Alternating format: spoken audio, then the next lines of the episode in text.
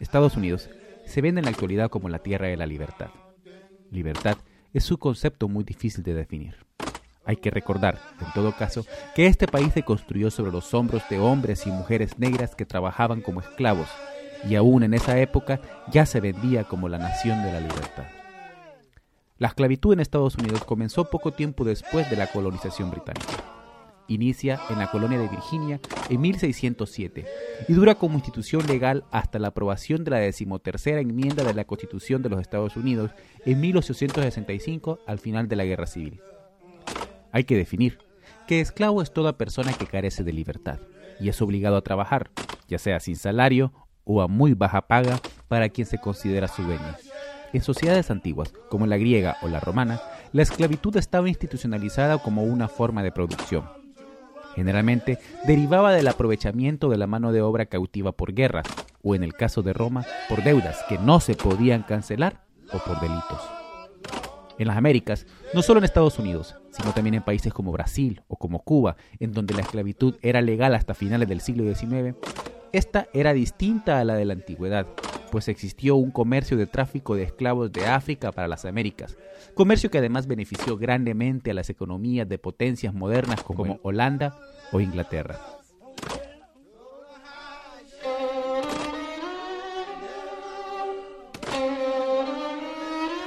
Previo al establecimiento generalizado de la esclavitud en Estados Unidos, gran cantidad de la mano de obra estaba organizada bajo un sistema de trabajo vinculante denominado servidumbre. Estos eran como esclavos por un tiempo definido. Duraba varios años tanto para los blancos como para los negros y era una forma de utilizar la mano de obra para pagar los costos de transportar personas hacia las colonias. Es frecuente encontrar en la historia de los estados del norte casos de hombres y mujeres que emigraron desde Europa y para pagar su viaje trabajaban prácticamente como esclavos. Hacia el siglo XVIII, una ley de Virginia de 1705 estableció que la esclavitud se aplicaría a aquellas personas de pueblos que no fueran cristianos. En parte debido al éxito de las actividades comerciales alrededor del tabaco en las colonias del sur y la gran demanda de mano de obra asociada, es que los propietarios de las plantaciones recurrieron a aumentar la importación de esclavos hacia finales del siglo XVII fenómeno que no se produjo en igual medida en las colonias del norte, que a diferencia de los estados del sur, su modelo de producción era industrial, urbano y no agrícola. Entre 1654 y 1865, la esclavitud de por vida fue legal dentro de las fronteras actuales de Estados Unidos. La mayoría de los esclavos eran negros y estaban en poder de los blancos, aunque algunos americanos nativos y negros libres tenían esclavos. También había un pequeño número de esclavos blancos. La mayoría de los esclavos estaban localizados en los estados del sur de Estados Unidos y formaban parte de un aceitado sistema de explotación agrícola. De acuerdo al censo, en 1860 existían casi 4 millones de esclavos en una población total de 12 millones de personas en los 15 estados en los que la esclavitud era legal. De los 8.300.000 personas libres que habitaban en los 15 estados esclavistas, 400.000 personas cerca del 5% tenían esclavos, lo que hace que el dueño promedio tuviera unos 10 esclavos. La mayoría de los esclavos era propiedad de los dueños de las plantaciones, que son definidos por los historiadores como aquellos que tenían 20 o más esclavos. El 95% de las personas de raza negra vivían en el sur, representando un tercio de la población de esa región. Por comparación a las zonas del norte, la población negra solo representaba el 2% de la población. Ahora bien, Debemos decir que tanto el sur necesitaba de los esclavos para producir las plantaciones como el norte necesitaba de la producción del sur para hacer producir sus industrias, o a lo menos hasta mediados del siglo XIX que se dio la Guerra Civil Norteamericana. Esta guerra, al igual que todas las guerras, tenía dos caras, una pública la que permanece en los libros de historia y las películas de Hollywood, que es la abolición de la esclavitud en el sur, y la otra, quizás más real, era la confrontación de dos modelos de producción económica. Recordemos que para esa época la industrialización estaba en su apogeo. Marx y Engels habían escrito el famoso Manifiesto Comunista. La Comuna de París de 1848 había llegado a su trágico final y Estados Unidos como nación comenzaba a alzar sus alas imperiales en América Latina. La industrialización estaba creciendo, no solo en Estados Unidos, sino también en Europa. Los estados del sur, que producían mayoritariamente algodón, tabaco y caña de azúcar, pero dependía de los productos industriales del norte, miraban en ese crecimiento una oportunidad para aumentar también sus ganancias, pero para ello necesitaban más tierras. Desde 1822, apenas un año después de que Centroamérica se declarara independiente de España, el presidente Monroe de los Estados Unidos dijo, América para los americanos. Que como dijo luego Eduardo Galeano, quería decir realmente América para los norteamericanos. En busca de tierras, Estados Unidos se expandió primero al oeste, arrebatando territorios a los pueblos indígenas de Oregon, o lo que ahora es el estado de Washington, pero también todos los estados que están entre la costa este y la costa oeste de este país. Hacia 1842, Estados Unidos inició la guerra contra México. Algunas fuentes dicen que México inició la guerra contra Estados Unidos. No es un error casual, es totalmente intencional, pues el orden de los factores, en este caso, sí altera el producto. La cosa es que con esa guerra México perdió gran parte de su territorio, entre ellos Texas, Nuevo México, California, Oregon, Nevada.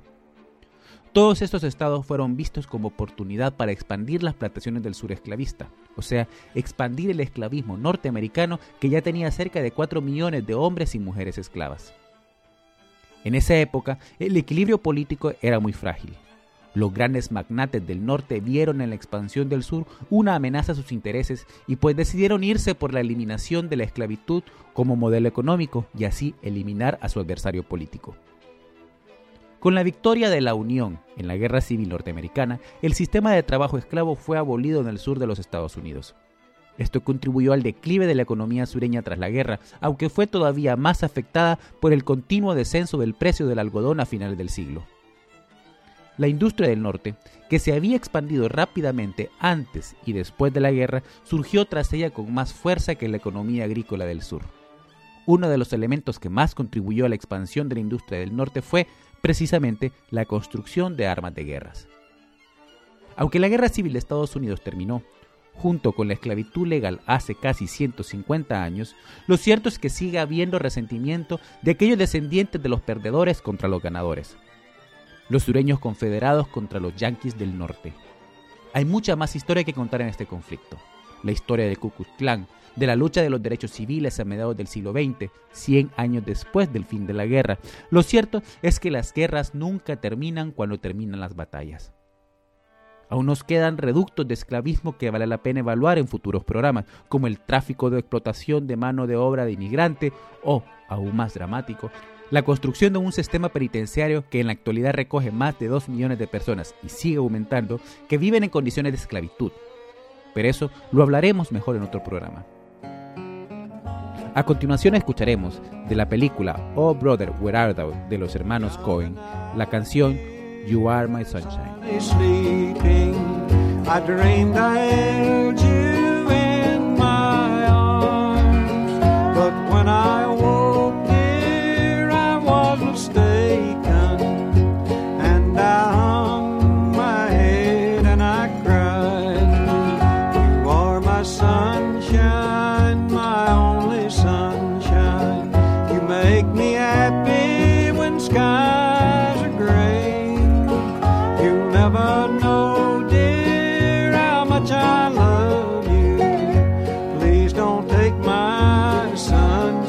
away.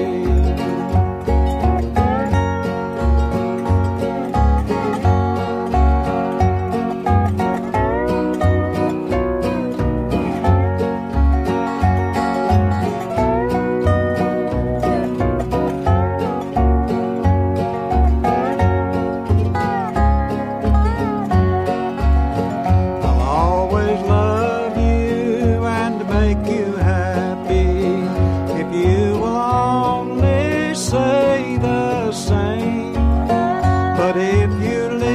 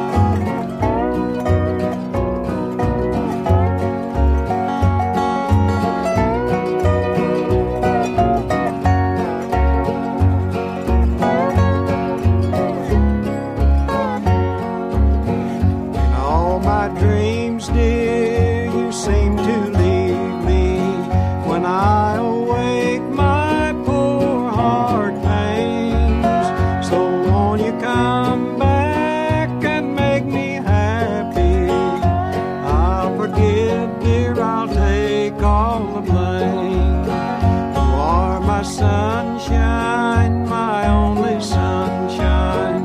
You make me happy when skies are gray. You'll never know, dear, how much I love you. Please don't take my sunshine away.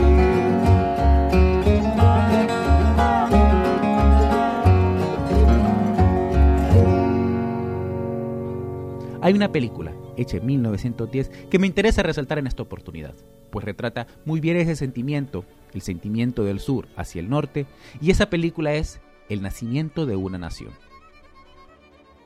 El nacimiento de una nación es, debido a su técnica, una de las películas más famosas de la época del cine mudo y también una de las más polémicas por promover la supremacía de la raza blanca y describir el supuesto heroísmo de los miembros del Ku Klux Klan.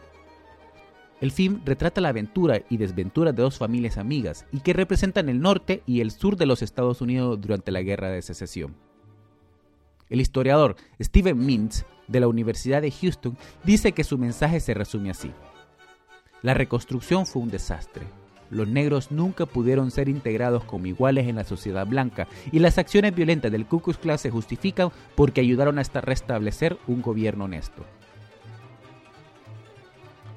Cuando el film se estrenó, hubo disturbios en Boston y Filadelfia y otras ciudades importantes. Chicago, Denver, Kansas City, Minneapolis, Pittsburgh y San Luis cancelaron su estreno. El carácter incendiario de la película incitó a pandillas de blancos a atacar a la población negra de Estados Unidos. En Lafayette, Indiana, un hombre blanco, tras ver el film, asesinó a un adolescente negro. La película es acusada de racista, pues en el desenlace unas mujeres secuestradas por un hombre de raza negra eran salvadas in extremis por el Ku Klux Klan. Por ello, el director le fue difícil encontrar actores y extras negros que, que se presentasen al rodaje, por lo que tuvo que caracterizar actores blancos con la piel maquillada en negro. Se considera un hito de la historia del cine porque su director, David W. Griffin, reúne y sistematiza todos los recursos narrativos que había ido desarrollando el cine hasta ese momento. Lo hace de una forma en que queda establecido un modelo de cine que se perpetuaría hasta la actualidad, encapuchados del Ku Klux Klan agarran a Cus tras asesinar a una joven blanca. Un negro que el cineasta, de manera estereotipada, describe como un renegado, un producto de las doctrinas inmorales respaldadas por los republicanos.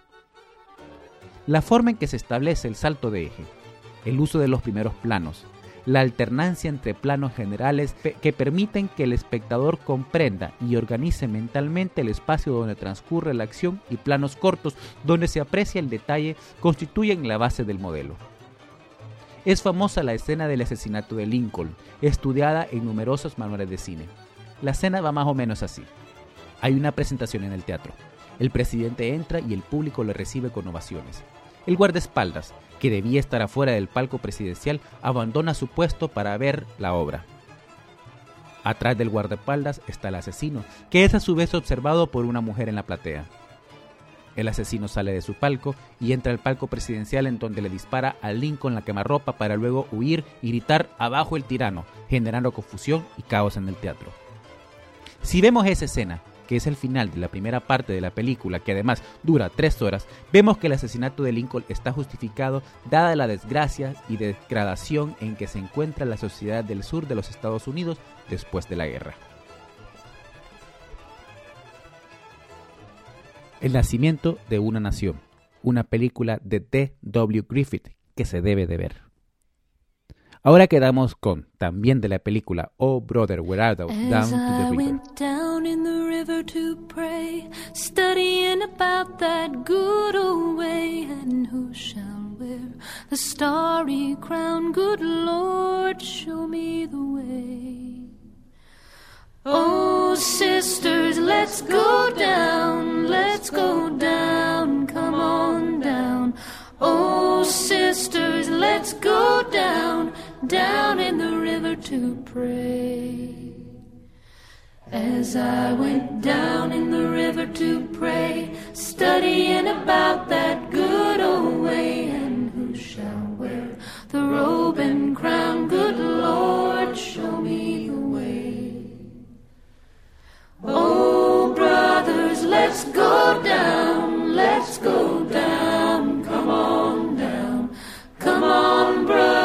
let's go down, down in the river to pray.